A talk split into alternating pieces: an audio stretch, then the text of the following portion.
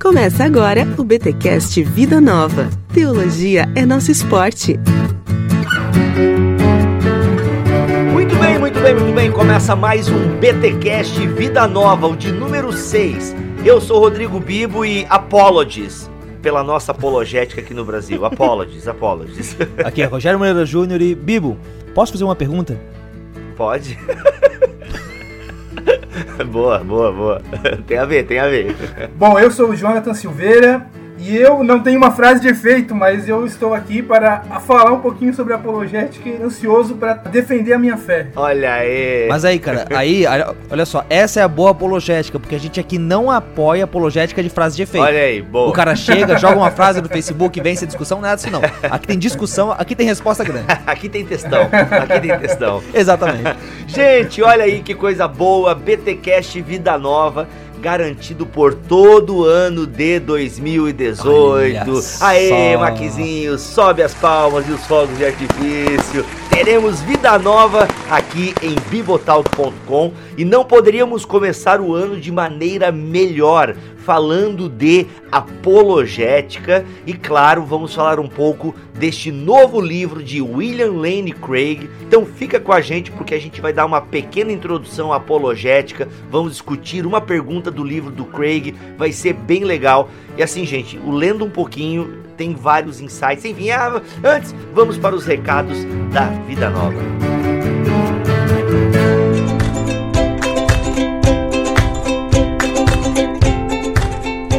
Jonathan, estamos agora no final de fevereiro e em março vai acontecer mais uma edição do Congresso Vida Nova. A barriga já tá com aquela ansiedade, cara. O que que vem aí nesse Congresso Vida Nova de 2018? Pois é, Bibo. Tá chegando aí o Congresso Vida Nova, esse é o 11 primeiro.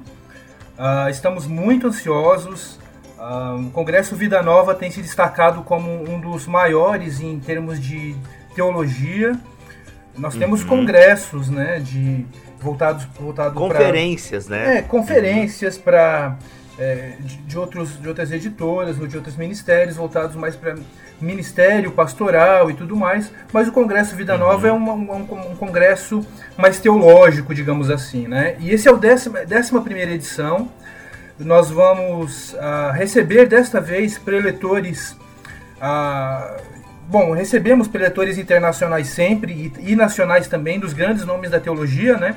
E desta uhum. vez nós vamos receber Craig Kinner, Michael Horton, Martin Weingartner, Eber Campos Jr., Franklin Ferreira, Paulo Romero e Jonas Madureira nas devocionais.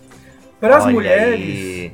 e para as mulheres nós teremos a Simone Quaresma dando um seminário e Paulo Bom, Nazaré. Um período bem propício, inclusive. Desculpa, é. gente, desculpa. É que agora eu tô na fase lecionário, aí entrou a quaresma, aquela coisa toda. Né? desculpa, vai lá, Jonathan, continua. É, eu também tô fazendo lecionário, então eu me, me relaciono com a sua piada. Então nós temos a Simone, a Simone Quaresma com um seminário para as mulheres e o Paulo Nazaré fazendo louvor. O tema do nosso congresso vai ser Teologia no Poder do Espírito. Um tema uhum. muito importante para a igreja, né? É, eu lendo, eu lendo o livro do Kinner, é, Jonathan, é, cara, que livro necessário para a igreja, porque o Kinner não é só um cara acadêmico, né, enciclopédico, que escreveu comentário histórico, cultural e tal. Não, ele conta experiências com Deus ali. E, e sim, isso, para algumas pessoas, como sim. assim experiência com Deus? Isso é coisa desses pentecostal, desmiolado e não sei o quê. Não, cara, não é. É muito sim, embasado biblicamente. O Kinner é um cara que, como diz o Victor Fontana, tem muita é. Bíblia. Tem mais Bíblia que todos os BTQS juntos, né? Então, assim, não é assim um cara que teve uma experiência com Deus no meio do mato, né? E, e escreveu um livro, ó, oh, façam isso. Não, é, é, cara, é muito profundo o livro dele.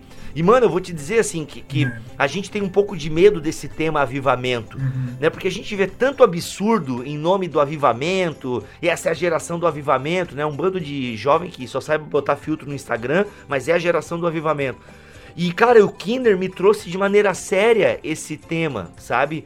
Do poder do Espírito na igreja local. Sim, eu só acho que tem que ler esse livro. E, se puder ir na conferência, vai, porque eu imagino que vai ser, como diz o outro topper. Sim. A conferência, Bíblia, ela vai acontecer nos dias 13 a 16 de março em Águas de Lindóia, no Hotel Monte Real. Então estamos chegando, já tá, estamos já nos últimos dias. Se você, se o nosso público quiser mais informações, pode acessar o nosso site www.vidanova.com.br. Lá no, no, site, no cabeçalho do site, vai ter uma aba Congresso. É só clicar lá que tem mais informações. Beleza, lá tem os preços, tem os pacotes. Gente, eu, inclusive, estarei lá no Congresso Vida Nova. Então, se você quiser conhecer, a gente tomar aquele café, bater um papo, vai ser muito legal. A gente vai estar fazendo uma cobertura do evento. Então, se você tiver condições, se você estiver pensando num presente aí pro seu pastor, pro seu professor de escola dominical, eu não tenho dúvida de que ele passar lá. Ter, é, quantos? Quatro dias, né? Quatro dias. Quatro, esses quatro dias lá estudando teologia. Vocês viram os nomes aí, né? Só gente boa então vale muito a pena o investimento. É um investimento mesmo, porque é a saúde espiritual da igreja, a saúde intelectual da igreja. E o que eu gosto do Congresso Vida Nova é que ele consegue unir muito bem esses dois e esse ano com esse tema, eu não tenho dúvida de que será diferente. Então tá aí, o site está aqui na postagem deste BTcast Vida Nova, OK? Bora lá então para mais um episódio aqui em bibotal.com.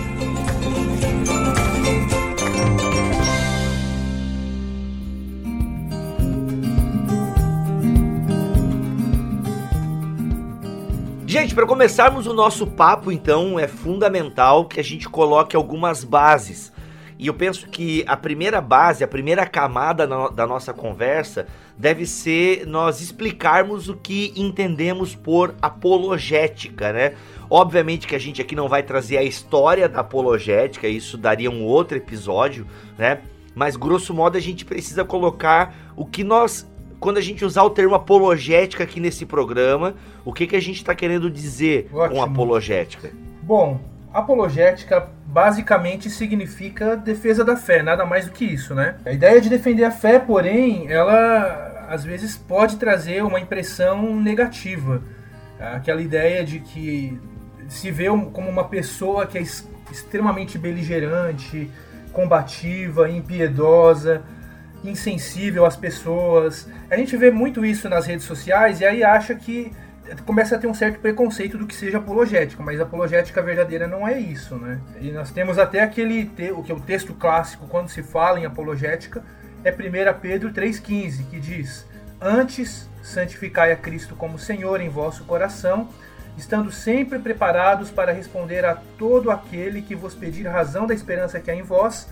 Aí vem a segunda parte: fazendo-o todavia com mansidão e temor e com boa consciência.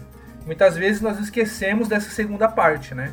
Mas o texto nos diz que temos que fazer com de uma maneira respeitosa e amorosa. Isso é uma tarefa de todos uhum. os cristãos. E aqui eu sou obrigado a trazer um parágrafo do McGrath no seu livro Apologética Pura e Simples, também de edições Vida Nova, que eu esse, sabe assim aquele parágrafo que tu lê e tu é obrigado a parar a leitura porque tem um monte de parafuso sendo apertado na tua cabeça, tipo, caramba, como ele conseguiu organizar em quatro linhas vários pensamentos soltos na tua cabeça. E olha só o que ele diz aqui. O evangelho só deve causar dificuldades por sua natureza e conteúdo intrínsecos, não pela maneira em que é anunciado. Uma coisa é o evangelho ser motivo de ofensa.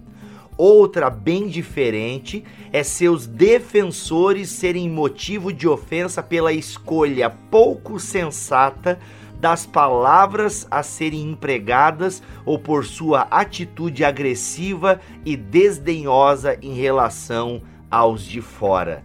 Cara, que soco no estômago. Obviamente que apologética, ela diz em primeiro momento essa resposta da igreja, né? A igreja é dando respostas da razão da sua esperança para os de fora, aqueles que de fora do nosso arraial nos questionam. Então, apologética em primeiro momento é isso, é a igreja é, dando um discurso, fazendo um discurso. Até ele traz um pouco aqui o, o contexto do termo apologia, que significa defesa, né? Um arrazoado que prova a inocência de um acusado no tribunal bem como a demonstração de que uma crença ou argumento é correto.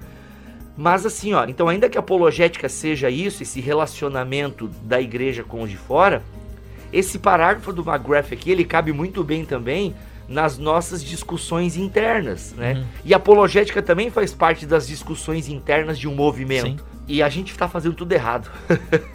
sim, sim. Não é essa visão, o próprio Jonas Madureira, ele, eu já ouvi uma aula dele, ele falando como que a visão beligerante ela é nociva, entende? O que eu acho pior disso é que ela não propõe o diálogo. E eu sei que assim, quando a gente fala diálogo, muitas vezes parece capitulação, parece que a gente está desistindo. Então, ah, a gente vai ter diálogo com quantas pessoas, mas no fim a gente está fugindo do debate, a gente está como se a gente não tivesse estrutura para manter o debate e por isso dialoga com os outros. Mas eu acho que o que a gente quer com a nossa apologética? Se o que a gente quer é simplesmente lacrar, então vamos lá. Então a gente vai falar as coisas e não vai se importar se as pessoas vão ouvir ou não.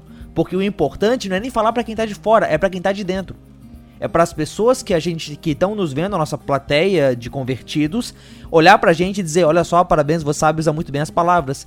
Mas se o que a gente quer é realmente falar com o outro, e aliás, se o que a gente quer é fazer o exercício evangelístico de pregar o evangelho para aqueles que são de fora, então a gente tem que dialogar. A gente tem que entender o que eles estão falando e a gente tem que nisso poder conversar, poder é, estabelecer as respostas, trabalhar com os pressupostos e, e mesmo que mesmo que a gente não vá é, converter a pessoa no final da apologética, mas demonstrar como que a fé cristã faz sentido, como que ela é bela intrinsecamente também. E claro, e como que ela pode ser feia intrinsecamente para aqueles que não gostam dela. Mas é como Pedro fala, né? Não, ela é um escândalo. Né? O evangelho por si só é um escândalo. Exatamente. É, é, é, um soco na nossa carnalidade. Mas o que eu acho genial aqui do McGrath é justamente isso. O evangelho por si só, é.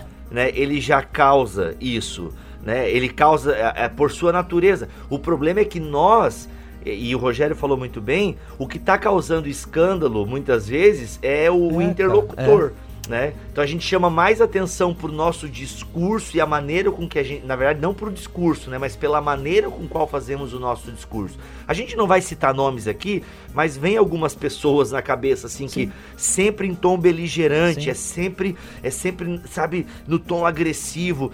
E, e, e nossa, a gente vê no Facebook agora dentro de, né, da, da, das brigas internas entre os movimentos internos do cristianismo, nossa, é um querendo ofender mais o outro, diminuindo mais o outro. Ele usa a palavra aqui desdenhosa, né? O que eu acho pior do que agressiva, tá? Eu acho, uhum. eu acho desdém pior que agressão, para ser sincero, né? Em termos, é, em termos assim de, de, de debate, uhum, porque uhum. cara é uma diminuição do outro assim sim, de maneira sim. desonesta. É, é. Existe uma, uma diferença entre fazer apologética é, com objetivo evangelístico mesmo, né? Com objetivo de conduzir a pessoa a Cristo ou é, de, de, mostrar as razões da nossa esperança e fazer apologética simplesmente para mostrar que você é inteligente. Porque isso é uma tentação também, né? Quando se estuda apologética e você se familiariza com os argumentos em favor da fé cristã, uma tendência que podemos ter é de, de simplesmente mostrar a nossa inteligência para as outras pessoas. É uma tentação mas nós temos que nos prevenir disso e, e, entender que nós temos que ganhar as pessoas e não um debate. Sim. Isso que é muito importante. É. E aliás, vem até aqui à mente a passagem de Atos, quando Paulo estava lá no Areópago discutindo com os filósofos.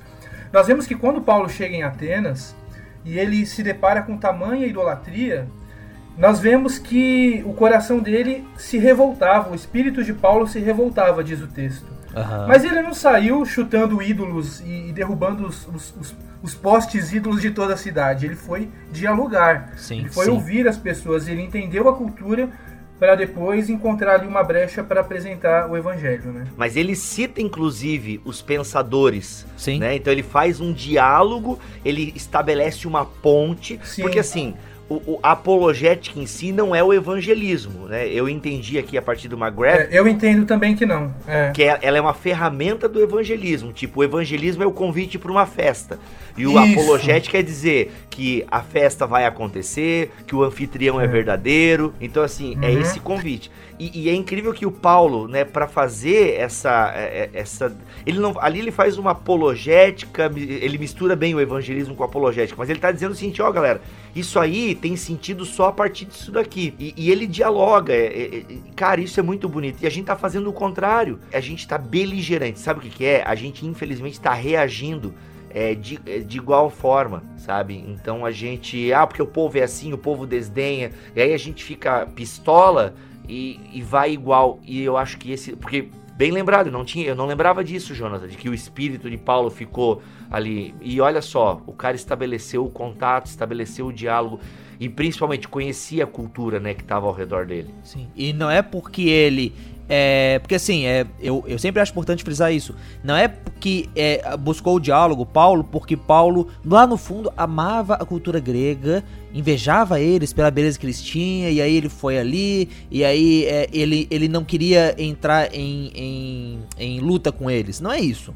Paulo se perturbou com eles, mas a forma como ele colocou a perturbação para fora foi essa apologética, o que é ótimo. Porque se não fosse assim, ele não seria ouvido. Se ele chega lá e ele exprime a raiva dele, a, uhum, a indignação uhum. dele, brigando com eles, ou dizendo Jesus é filho de Deus, vocês não creem nele, ele não ia ser ouvido. Eu acho genial até a maneira como Paulo começa o discurso dele. Ele começa dizendo: Senhores atenienses, em tudo vejo que sois extremamente religiosos. Ele não diz sois extremamente idólatras, por exemplo, né? boa, boa, ele usa boa, um tipo, ele usa, usa um tipo de eufemismo. É um tipo de discurso mais subversivo, percebe? É, Paulo sabe que eles são idólatras. Uhum. Mas ele usa uma outra linguagem para tentar alcançar, para que ele, o público dele ouça o que ele está dizendo, né? Eu começo a lembrar agora, só abrindo parênteses, o cão tá tentando interromper a nossa gravação, Eita, hein? tem um cachorro aqui do meu lado, aqui, aqui fora, cara. Foi mal. Sai, tá repreendido. Olha só, mas falando sério, uh, quando, se a gente para para pensar em Brasil e evangelismo no Brasil, o nosso campo missionário é o catolicismo, né? O Peter agora ficando, o Peter e o Padre Alexandre ficando chateado comigo agora. Mas é verdade, o nosso campo missionário acaba sendo católicos, né? A, a Assembleia de Deus, por exemplo, cresce com base na evangelização de católicos e luteranos. E mas é incrível como eu lembro assim, e gente, ah, pô, eu, te, eu sempre tenho que explicar isso aí, né? Eu não tô falando mal da Assembleia, eu não tô cuspindo no prato que eu comi, por favor, gente, sejam maduros. Eu tô falando. A parte boa é que você pode pegar essa, essa sua explicação, a gente põe no arquivo à parte, e aí você. O Mac só coloca na edição, entende? Porque a gente sempre tem que usar ela. boa, boa, boa. Eu só, só faço um, né, para todos os programas. Não é isso, gente. Eu tô dizendo da realidade que eu vivi, entendeu? Não é falar mal, é só uma constatação da realidade. E é incrível, assim, como é, o discurso é beligerante, né? Esses idólatras, porque adoram imagens. E, e assim, para algumas pessoas funciona, né? Que elas estão tão perdidas e desorientadas. Mas se você pega um católico que conhece um pouquinho da sua doutrina, ele, a gente já distancia essa pessoa né? Porque eu já chego no xingamento, né? Não, mas não é xingamento, Bibi, é a realidade, eles são, são... idólatras, se adoram estátuas, aí a gente fica citando o Salmo 115, se não me falha uhum. a memória, e não sei o que, e tal, tal, tal, e não é o caminho, sabe? Não é o caminho. Eu penso que, tanto que teve um amigo meu que ele, ele manjava um pouco do catolicismo, na época que eu estava indo na igreja ele começou aí, mas esse discurso era afugentou ele, tipo, pô, cara, vocês só sabem falar mal dos católicos. E aí, tipo, ele, ele quer saber, eu vou aprender mais sobre a minha doutrina. E ele quase virou uhum. padre e tudo. Mas daí se apaixonou e a paixão falou mais alto que a batina. Mas assim, tipo, hoje em dia ele é um católico Sim. praticante e tal. E, e, tem vários exemplos assim, né? Esse discurso beligerante. Isso porque eu não quero nem entrar nessa discussão entre igreja, homofetividade e tal, porque é outro também balaio, é. meu Deus É, fazer uma boa apologética, em suma, é saber ouvir. Primeiro lugar é isso. A gente tem que aprender a ouvir as pessoas, o que elas têm Sim. a dizer. É, porque saber ouvir é saber amar, em primeiro lugar sabendo o amar, entendendo o que a pessoa acredita, para depois darmos uma resposta. Boa, boa. Isso é, é, é, é vital para uma boa apologética, é vital. Sim.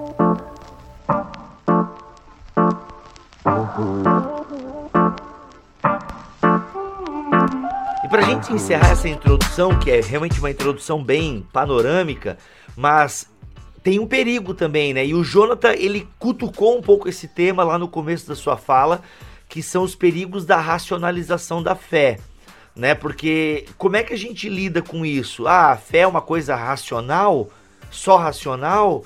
Ou não, ela vai um pouco além. Como é que vocês entendem isso? Essa questão de, ok, apologética é falar da razão da nossa esperança, mas a nossa esperança é pautada somente na razão? Ou fé e razão são a mesma coisa nesse sentido? Ou como é que vocês entendem esse relacionamento de fé, razão, apologética? entenderam mais ou menos a minha pergunta. Isso às vezes me, me incomoda um pouco, essa questão da racionalidade da fé. É. Como é que a gente lida com isso? É uma boa pergunta, Bibo. Para a gente fazer uma boa apologética também, é preciso que nós compreendamos o papel da razão. É, com certeza a nossa fé é racional, nós temos bons motivos para crer no que cremos. No entanto, a razão é limitada e ela não é capaz de, de responder todas as perguntas possíveis a nossa fé precisa necessariamente estar aberta ao mistério. Isso é algo saudável, não é algo ruim. E, na verdade, isso não acontece só com a fé, isso acontece em, diverso, em diversas áreas da existência humana. Na ciência, isso acontece também. Na filosofia, isso acontece também. Por exemplo, ah, os cientistas dizem que a luz se comporta como ondas e como partículas. As duas coisas estão verdadeiras são, é um tipo de paradoxo, é um tipo de mistério também. Então existe, existem mistérios que a, a nossa fé precisa estar aberta a eles. Isso é saudável. Nós precisamos entender que a razão ela não responde todas as coisas, ela é limitada, ela é importante sim, mas ela é limitada. Mas, como disse Blaise Pascal, o coração tem razões que a própria razão desconhece. Isso significa que a, o ser humano é constituído de, de, de, um elemento que, que não é exclusivamente racional. Isso seria uh, extremamente reducionista. Então nós temos um elemento também que, é, que transcende a isso, que é, digamos, emocional. Uh, então nós somos convencidos às vezes de por outras razões que, que não é a razão exclusivamente, uh, digamos, a racionalidade, né? Isso é muito importante que nós integremos na nossa apologética, certo? E o Jonas Madureira diz isso muito no seu livro Inteligência Humilhada. O livro dele é, é sobre isso, né? O, a tese geral do livro é essa, então isso é muito é, importante. Inclusive, gente, vale o jabá aqui, já fizemos alguns podcasts citando o livro do Jonas, inclusive um só sobre o livro. Se você não leu, leia, você não vai ter dificuldade. O Jonas escreve muito bem e dá para caminhar no livro. Inclusive, o capítulo sobre o problema do mal, para mim, é um dos melhores que eu já li aí em, em português. Sim, sim. Para mim, é, um, é um, um, dos capítulos top. Mas, enfim. Uma observação interessante é, é, é que nós não podemos também partir para aquele tipo de dualismo ou extremismo, né? Só racionalismo ou só fideísmo, uhum. né? Ou só razão ou só fé precisa haver um equilíbrio. Uhum. A, a, a, nossa, nossa fé é racional, não é um salto no escuro. Uhum. E, e, aquele que acredita no fideísmo, por exemplo, é, ou seja, o que é o fideísmo? É a fé pela fé, sem, sem confiar exclusivamente na razão, é a fé pela fé, sem qualquer tipo de argumentação racional. Só um parênteses aqui, Jonathan, só um parênteses aqui, é, igual, é quando o cara diz assim, ó, irmãos, se a Bíblia dissesse que Jonas engoliu a baleia, eu acreditaria. Pois é, é um tipo de fideísmo, né? Mas o problema do fideísmo é que quando a pessoa argumenta isso, ela já está se valendo da razão, entende? Hum. Então já é, um, já é um argumento racional. O argumento em favor do fideísmo já é um argumento racional, então já é um tiro no pé. Ou seja, não temos como nos livrar da razão. Uhum. Por isso nós precisamos ter um equilíbrio. O equilíbrio sempre é, é a opção mais saudável. Legal. Para complementar a tua fala, Jonathan, achei aqui um, um parágrafo interessante do McGrath que ele diz o seguinte: para os autores cristãos, a fé religiosa não é uma religião contra a razão e sim uma revolta contra o aprisionamento da humanidade dentro das muralhas frias do dogmatismo racionalista. Lógica e fatos nos levam até certo ponto. Depois disso, temos de percorrer o resto do caminho até a fé. A lógica humana pode satisfazer a razão, mas fica a dever a dimensão existencial. A fé declara que há mais do que a razão. Não a contradiz, mas vai além dela. A fé evoca o consentimento da razão e convida a partilhar dele, mas não o obriga. A fé vai para onde a razão aponta, porém não se limita ao ponto em que a razão se detém. Hum. Nossa, Uhum, mano. uhum. Maravilhoso, Maravilhoso. maravilhoso. Mas esse programa aqui não é sobre o McGrath. Apesar de ficar a dica aí pra você, a Vida Nova trouxe um livro que eu acho assim, cara, pra quem queria aquele livro que, mano, me dá um, um resumo dos principais tópicos aí. Eu não tenho tempo de ler cinco, seis livros de apologética dos mais variados temas. Não dá pra ter aí um resumão? não dá pra ter aí uns principais tópicos reunidos? Jonathan, fala um pouquinho aí desse lançamento de edições Vida Nova e quem é o autor e tal. Acho que é legal a gente falar um pouquinho do Craig, porque eu conheci a apologética através desse nome. Foi o primeiro nome, né? William Lane Craig. Primeiro que é um nome maneiro pra caramba, né? E segundo que, pô, ele trouxe apologético, acho que pra galera, assim, né? Pelo menos pra mim, gente. Claro que existiram outros apologetas, né? Todo o cristianismo teve, em todo período tem. Mas pra mim, apologética, William Lane Craig. É o primeiro nome que me vem na cabeça. Pra mim também, viu, Bibo? William Lane Craig, sem dúvida nenhuma, é um dos apologistas mais brilhantes da atualidade. Ele tem debatido com inúmeros ateus em diversas universidades ao redor do mundo. Se vocês digitarem, o pessoal vai querer buscar mais informações sobre ele, é só entrar no YouTube, digitar o nome dele, vai encontrar inúmeros debates e diversas palestras. É um grande nome da, da, da apologética. Não tem como estudar apologética sem passar pelo William Lane Craig, não tem como. E o William Lane Craig, ele é doutor em filosofia é, pela Universidade de Birmingham, na Inglaterra, teolo em teologia pela Universidade de Munique, na Alemanha, e foi professor na, de filosofia na Universidade da Biola, na, na, Califórnia. Hoje é pesquisador e professor de filosofia na Talbot School of Theology em La Miranda, Califórnia.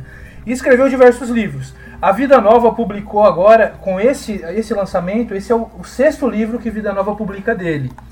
É, Caramba! O sexto livro, é. Uhum. E esse livro aqui. Agora vai ter que pegar a listinha aí, Jonathan. Vai ter que pegar a listinha porque eu conheço só dois. É mesmo? Nós temos aqui já. É, eu conheço o Em Guarda, que eu tenho, uhum. que é muito bom. Inclusive, até a Edições Vida Nova lançou ano passado. Acho que uhum. uma. Não sei se ampliou Isso. o conteúdo com DVD, mas eu vi bastante propaganda no passado. E eu tenho Apologética para os Dias de Hoje, se não me falha a memória. Isso. Capinha verde. Olha, nós temos. O primeiro que a Vida Nova publicou ou melhor, os dois primeiros, né? Foi Filosofia e Cosmovisão Cristã, que é William Lane, Verdade. William Lane Craig e J.P. Moreland. São, cara, é um livraço, é um livraço, é um livro de 800 páginas falando sobre filosofia, sobre todos os ramos da filosofia e interpretando cada ramo da filosofia sob uma ótica cristã. É um livraço, eu constantemente estou consultando esse livro. O outro livro foi o Apologética Contemporânea, que antes foi publicado ah, sim, por, como A Veracidade da Fé Cristã. Depois ele foi relançado em 2012 como Apologética Contemporânea, que é um livro mais uh, um pouquinho mais avançado do que o Enguarda. É um passo adiante do Enguarda. Tem o Enguarda, né, que o Enguarda é um livro mais para iniciantes, que é uma, uma, uhum. uma explicação dos principais pontos clássicos da apologética. Nós temos também o Apologética para questões difíceis da vida, que você mencionou, que é um pouquinho diferente, que ele toca em questões, digamos, uh, mais. mais uh, que não estão dentro ali do conjunto da apologética clássica, mas são importantes também, como. Isso, aborto, sofrimento, Isso. dúvida, homossexualidade. Oração não respondida, a questão da, da, da neutralidade intelectual também. É, então uhum. são temas da, cotidianos, né? Da, da, que o cristão enfrenta. E nós temos também o Jesus dos Evangelhos, mito ou realidade, que é um debate do William Lane Craig com o John Dominic Crossan, que é um, um, um, um teólogo ou um pensador, digamos assim, que não acredita na, na, ressurreição de Jesus. Ele está entre aqueles teólogos do Jesus Seminar, do Seminário de Jesus, que tem reinterpre, reinterpretado Jesus histórico. Né? Então é, um, é, uma transcrição do debate entre os dois que foi compilado pelo Paul Copan, que é outro grande apologista. Esses são os livros. E agora, Edições Vida Nova acabou de lançar o A Razão da Nossa Fé, de William Lane Craig, com Joseph E. Gora. É, o subtítulo é Respostas a perguntas difíceis sobre Deus, o cristianismo e a Bíblia. Esse livro aqui é uma compilação de perguntas que os, o, o público do William Lane Craig acompanha no, no, no seu website. São, é uma compilação das perguntas que o pessoal envia para ele no website a cada semana e ele tem respondido ao longo dos anos. São cerca de 350 perguntas categorizadas e sistematizadas por assuntos. Então, sobre os diversos temas possíveis da apologética. Jonathan, nesse livro agora tem 300 e poucas perguntas respondidas? Mais ou menos isso. Foram compiladas. Naturalmente, Rapaz. eles selecionaram as melhores uhum. e colocaram ali dentro dos temas específicos, né? Selecionaram algumas delas uhum. e, e, colocaram aqui dentro, dentro dos temas. O livro se divide em seis categorias. A primeira parte é questões sobre o conhecimento e a crença em relação ao que é real. A segunda parte diz respeito a perguntas sobre Deus. A terceira parte diz respeito a perguntas sobre a origem e o sentido da vida. A quarta parte diz respeito a perguntas sobre a vida após a morte e o mal. A quinta parte, perguntas acerca de Jesus Cristo e de ser seu discípulo. A sexta parte, sobre perguntas a respeito da, da prática cristã, né? E temos do, três apêndices do Joseph Gora, que fala sobre civilidade, sobre como aprofundar os temas sobre o livro, né, em grupos pequenos, e também sobre a promoção de ambientes favoráveis a questionamentos e a busca por respostas. Cara, é um livraço. Tem um apêndice aqui, eu vou ter que ler isso aqui: Guia de Civilidade para Terceiros Espaços Online. Caraca, deve ser da hora, hein? É, de certa forma, a gente tocou nesse assunto no começo do, do podcast, né? Sobre a questão de, de, de ser respeitoso e de amar o próximo no momento de se dar uma resposta. Para quem quiser consultar, inclusive, algum trecho desse apêndice, Bibo, lá no Tuporém, no, no, no site de apologética da Vida Nova, eu disponibilizei um trecho desse apêndice. Então é só entrar lá no www.tuporém.org.br e lá tem um trecho sobre esse apêndice que é muito interessante também. O que me chamou a atenção no livro é, é, que ele é esse diálogo. A gente falou antes que a apologética não é beligerância. E o que me incomoda às vezes é que alguns, alguns livros de apologética eles trabalham com espantalhos então, as respostas que ele está respondendo são para perguntas meio mal feitas, e aí o cara pode até tripudiar no meio disso, ou então são respostas para perguntas que não são feitas. Por exemplo, a gente tem todo um mercado no Brasil de apologética dedicada a seitas e heresias. Mas eu tenho dúvidas se o real desafio que a gente tem como igreja brasileira são seitas heresias.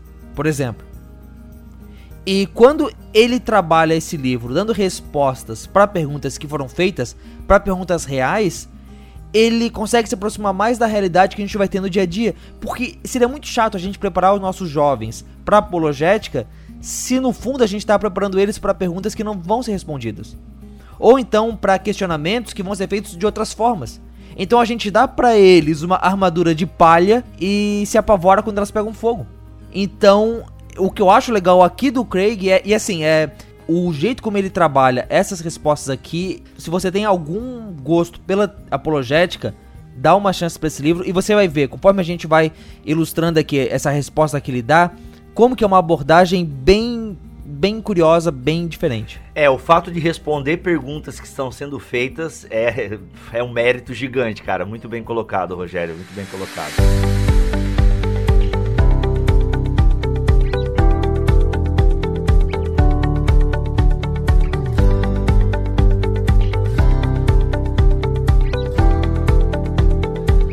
Então, pessoal, uma das perguntas que a gente deu uma olhada aqui, que a gente resolveu falar, é sobre a questão do ateísmo no sentido da vida, que é uma questão que nos cerca, né?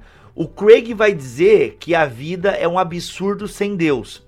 E aí uma das perguntas que o site recebe, inclusive, gente, o que me chamou a atenção é que não é uma pergunta assim, não, o cara cita teórico, é a pergunta é quase um artigo acadêmico, né? E a paciência do Craig em responder tópico por, por tópico. Mas resumindo, a pergunta é: por que, que a vida é, é absurda sem Deus? Né? Aí, como é que o Craig responde? Por que, que por Craig né, e para a apologética, a, e obviamente para os cristãos, a vida não tem sentido se não existir Deus? A questão do telos e tal. Como é que o Craig responde isso? Bom, Bibo, uh, por que que se Deus não existir, a vida não tem sentido, não tem valor e não tem propósito? Vamos lá. Primeiro, que a nossa existência é um mistério. Nós simplesmente aparecemos aqui na, na, na Terra, né? E, e nós somos instigados a refletir sobre a vida. Todo ser humano pergunta sobre a sua existência e tem inquietações existenciais.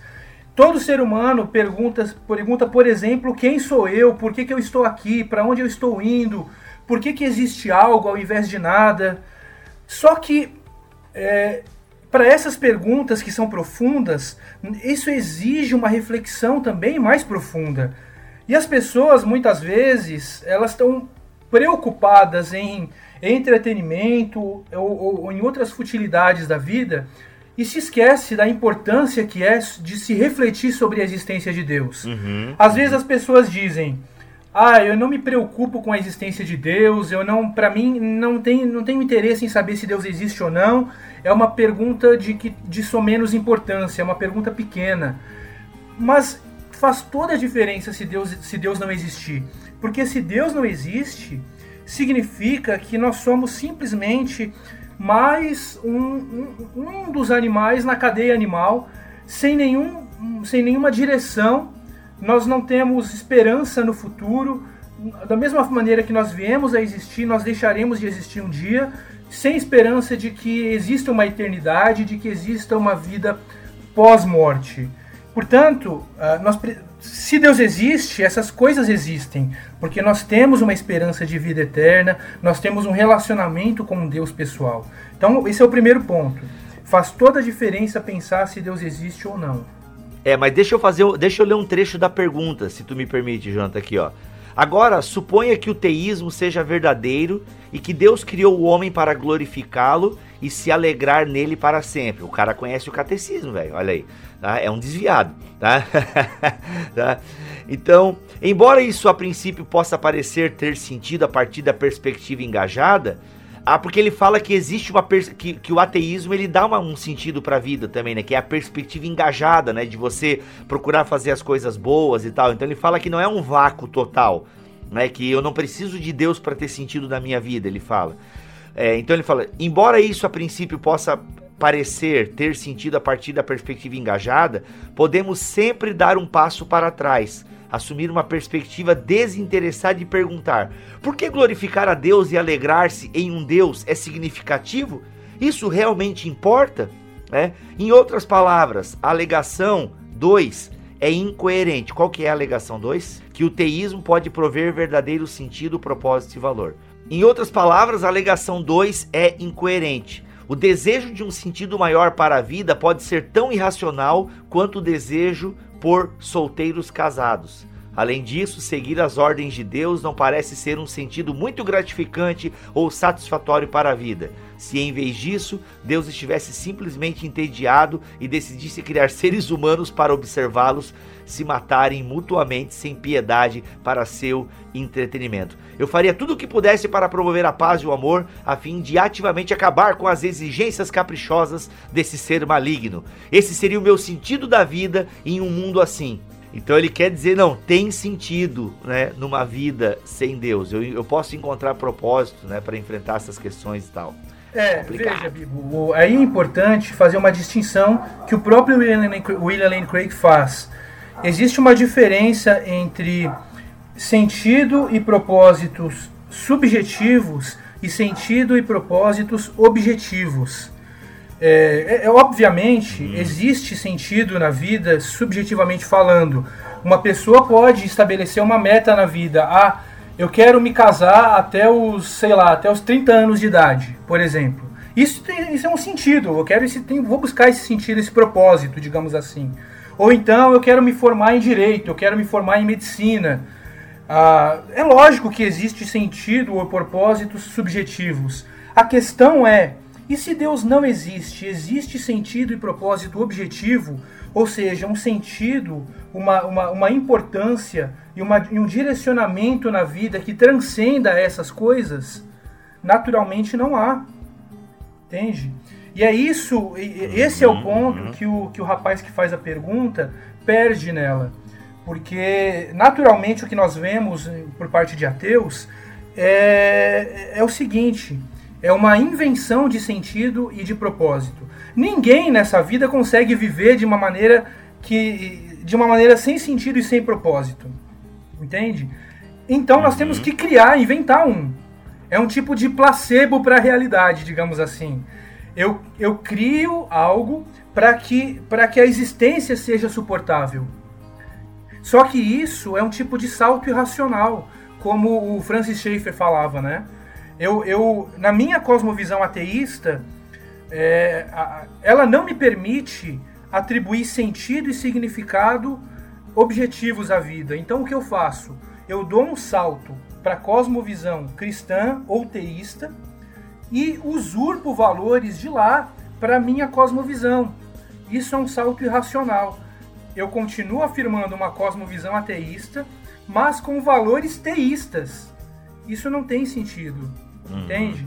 Muito bom, muito bom. Então não, não, não tem como a gente ser ateu, ou se você for honesta, honesto com a sua cosmovisão, não tem como você continuar sendo ateu e afirmar sentido, propósito e valor na, na existência humana. O questionamento que é feito para essa questão, né, e aí volta ali no que a gente falou antes sobre a qualidade do debate que é prestado aqui, mas assim, é, tem, são quantas páginas aqui? São cinco, seis páginas. Só a pergunta, ela tem seis páginas falando sobre como que, do ponto de vista ateu, e ele cita bastante aqui um, um artigo do Thomas Nagel, o The Absurd, que ele vai mostrando como que não é tão ab absurdo assim pro ateu pensar é, e acreditar que a vida tem um sentido. Tipo, que não, dá para ter um sentido mesmo sem você ter Deus.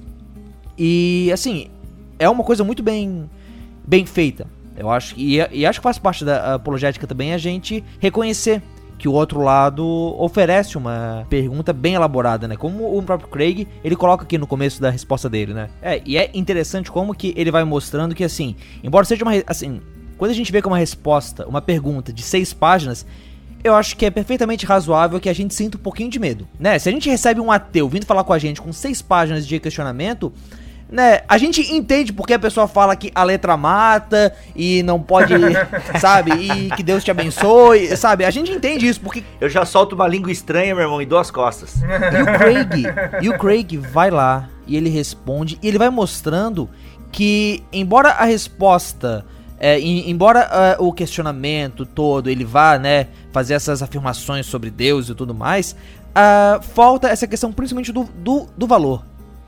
E, cara, é, assim, é, eu não. Como é bom ver isso. Como é bom ver alguém entrando pro debate apologético e, em vez de usar frase pronta, se dedica a analisar a qualidade do argumento e apontar as fraquezas.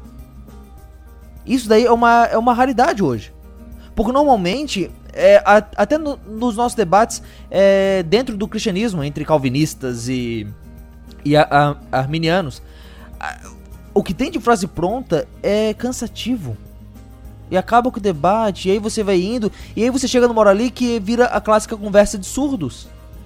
Que ninguém se escuta, ninguém se entende, né? Então. Ex é, exatamente. Exatamente o que é uma, uma, uma, uma péssima analogia. Mas o, o Craig ele faz isso. Ele vai pegar, ele vai ler, ele vai avaliar e ele vai apresentar o porquê aquilo tá errado. E não só sair dizendo tá errado. Ainda que os surdos se entendam, né? Vamos. Tem que melhorar esse exemplo aí.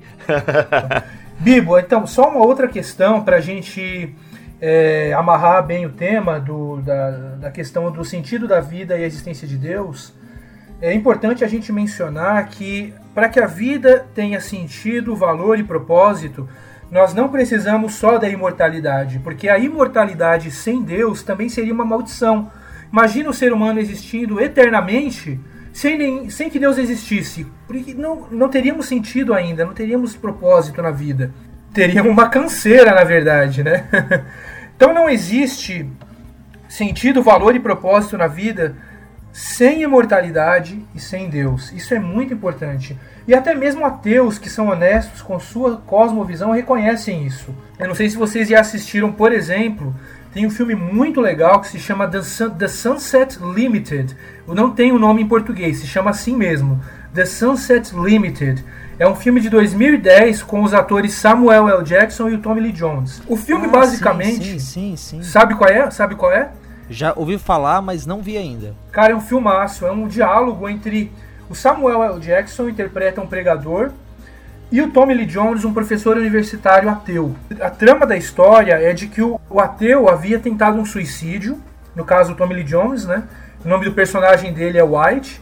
Ele havia tentado suicídio, o pregador havia salvado ele e levou ele para o apartamento dele para um diálogo, né? Então nós temos o Black e o White. O Black é o, é o Samuel L. Jackson, que é o professor universitário, ateu. E o Tommy Lee Jones, que é o, o, o melhor, desculpa, confundi. O Black é o, professor, é, o, é, o, é o pregador, que é o Samuel. Jackson. E o White é o professor universitário ateu. Então eles têm um diálogo. E no momento do filme, o, o Tommy Lee Jones, que é o White, ele revela a sua cosmovisão e as consequências dela. Eu só queria ler um trechinho, Bibo, para a gente ver a, as consequências do ateísmo.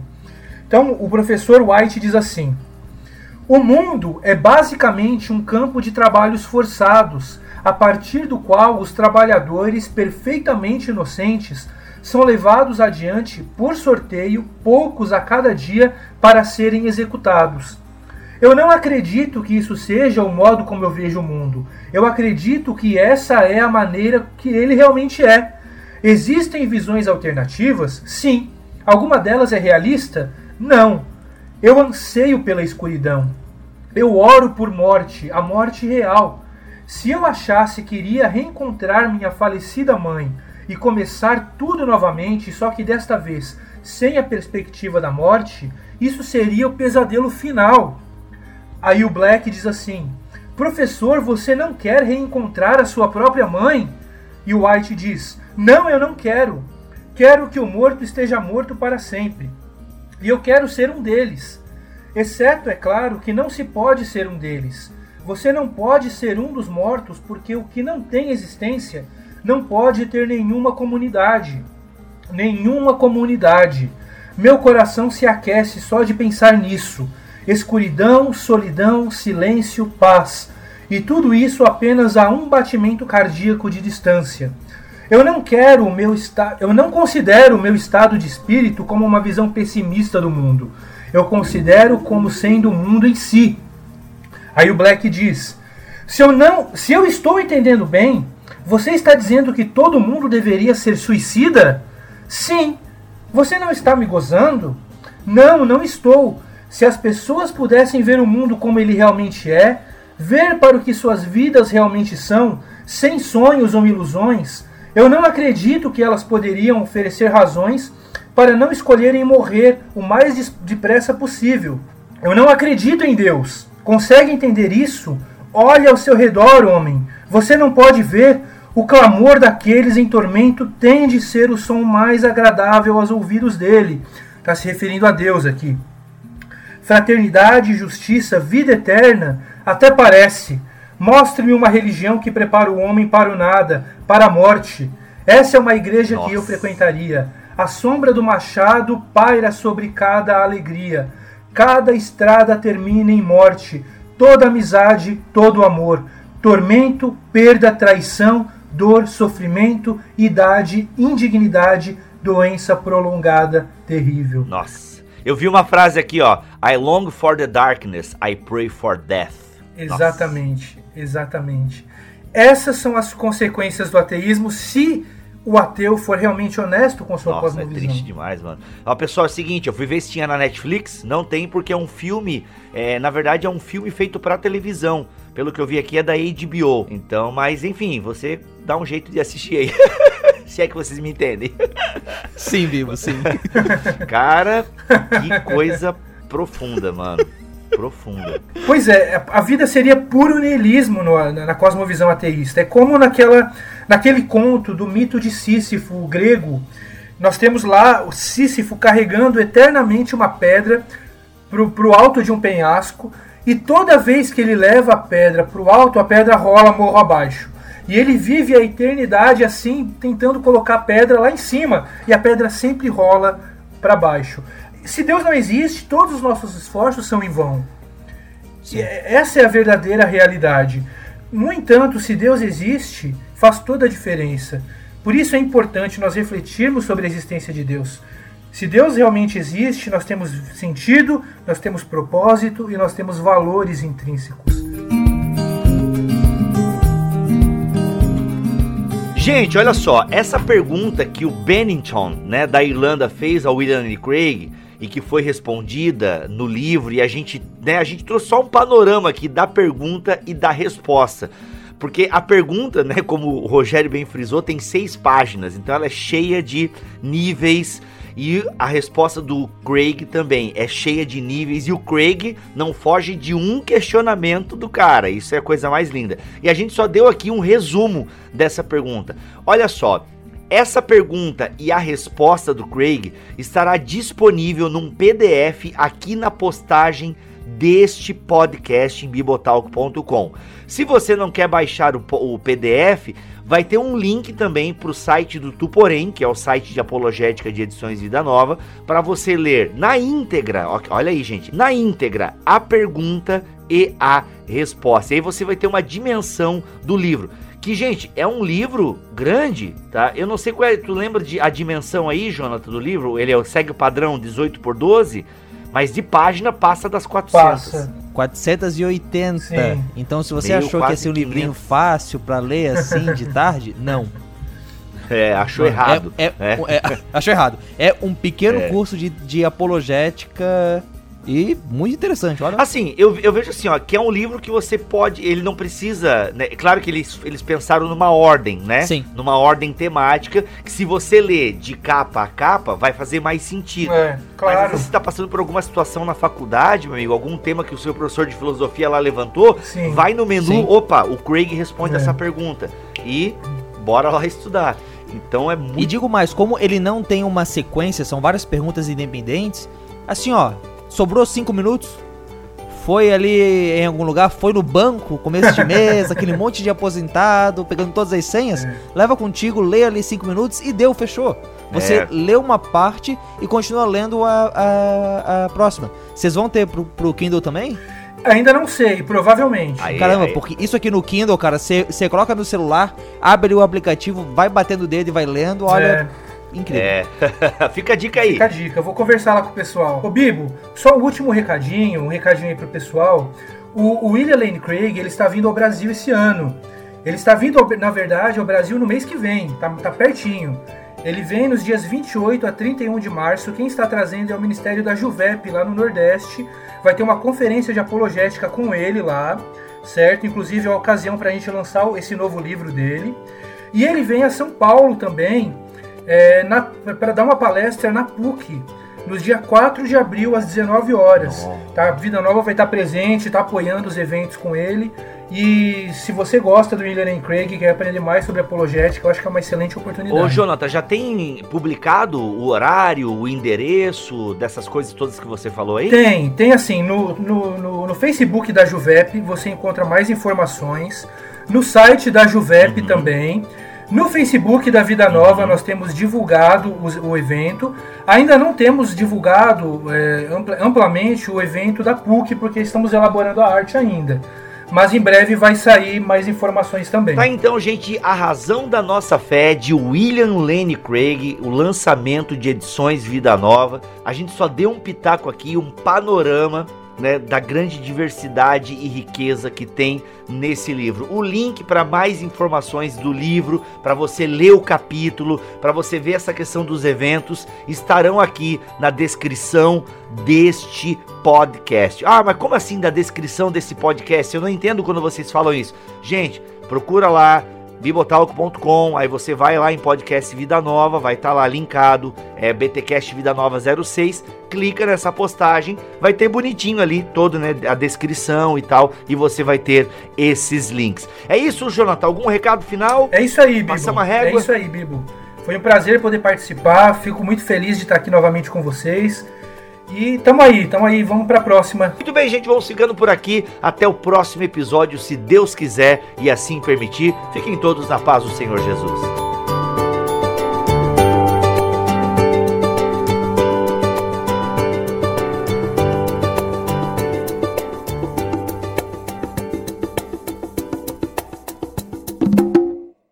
Este podcast foi editado por Bibotalk Produções.